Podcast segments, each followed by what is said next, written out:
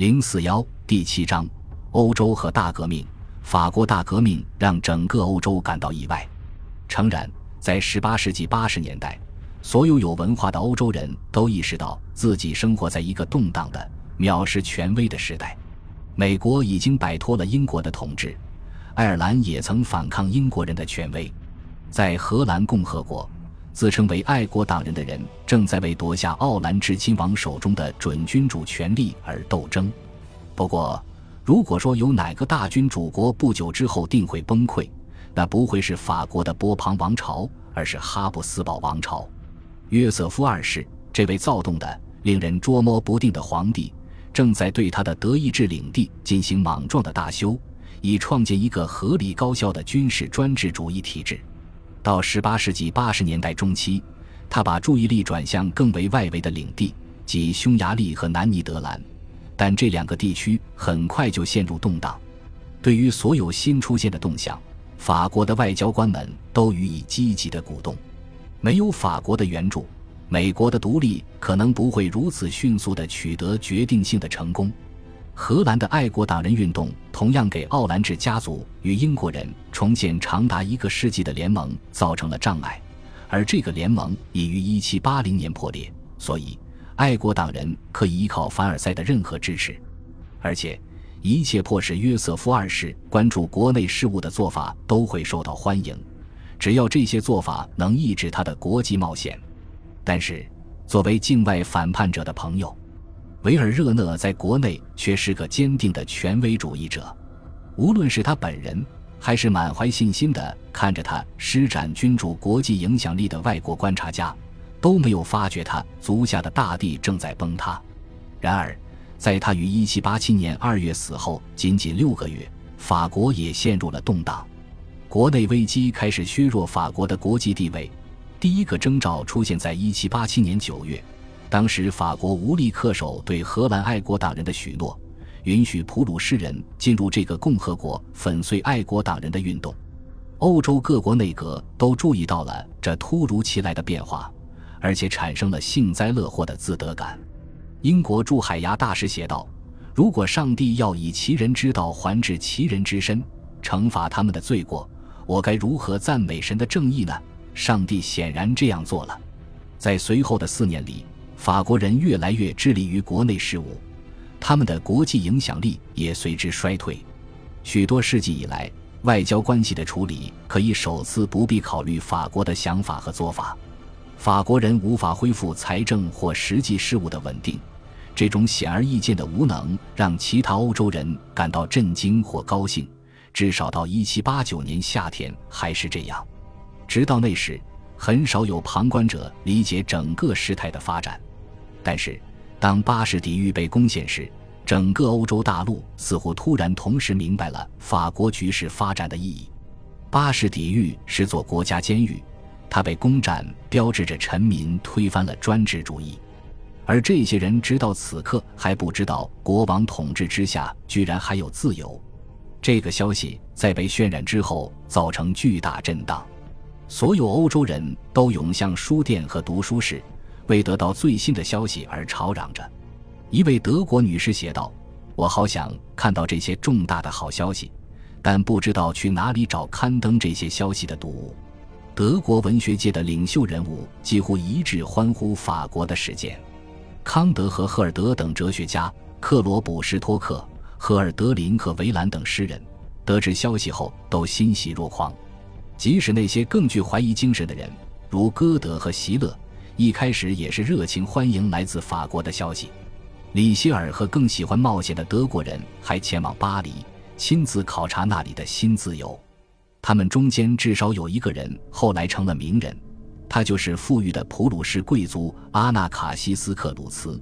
他在1785年离开法国时发誓不再回来，除非巴士底狱陷落。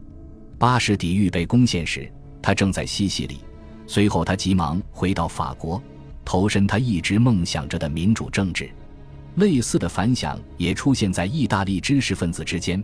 他们很乐意看到一度被视为各国之中最牢靠的国家被群众起义粉碎，然后全心致力于民族革新。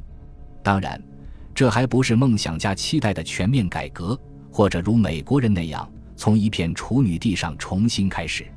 但这是发生在欧洲的中心，发生在大陆的思想首都，这就意味着改革可以在任何地方进行，即使远在斯德哥尔摩的沙龙和咖啡馆里，人们也在议论来自法国的消息。年轻的瑞典诗人凯尔格伦在给兄弟的信中写道：“告诉我，在历史上，哪怕是在罗马或希腊，还有比这更崇高的事情吗？”听到这个伟大胜利的消息，我像个孩子。像个人那样哭泣，在圣彼得堡街道上举行了庆祝活动，消息传单被散发得到处都是。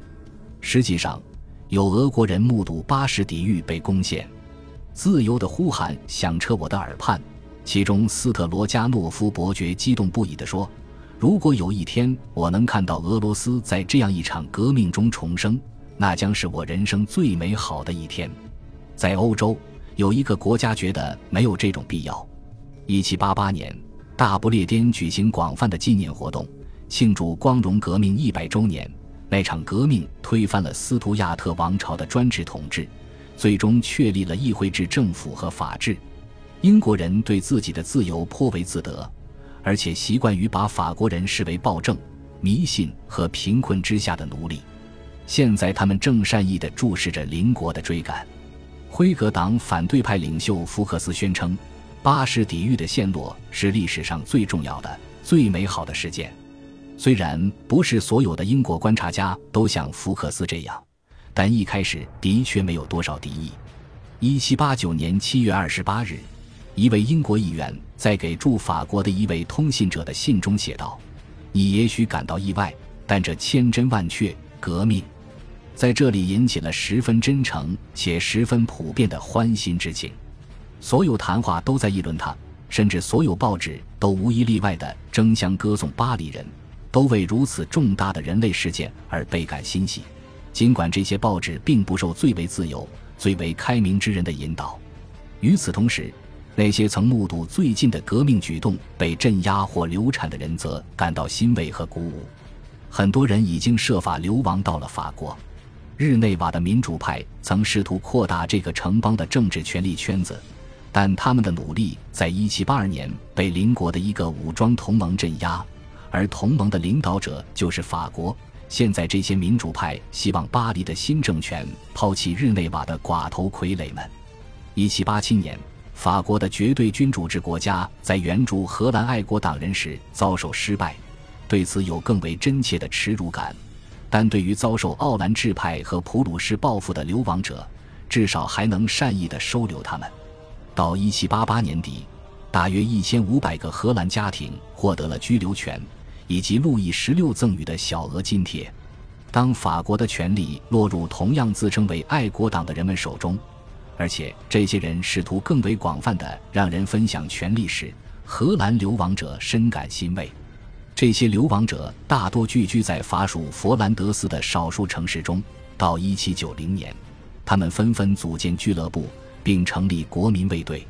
国民议会在承认这些精神上的盟友的同时，也继续给予他们资助。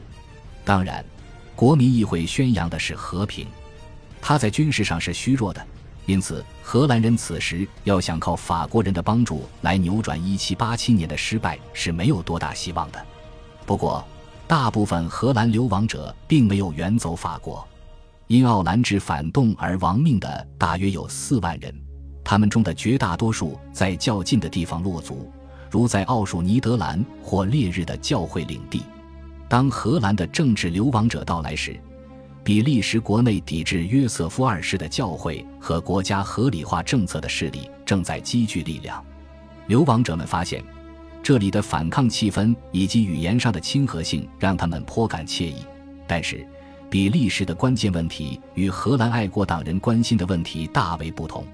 威廉五世的反对者们曾试图改变办事的方式，在比利时，试图进行变革的是个遥远的皇帝，但他的弗拉芒和瓦隆臣民只希望自行其事。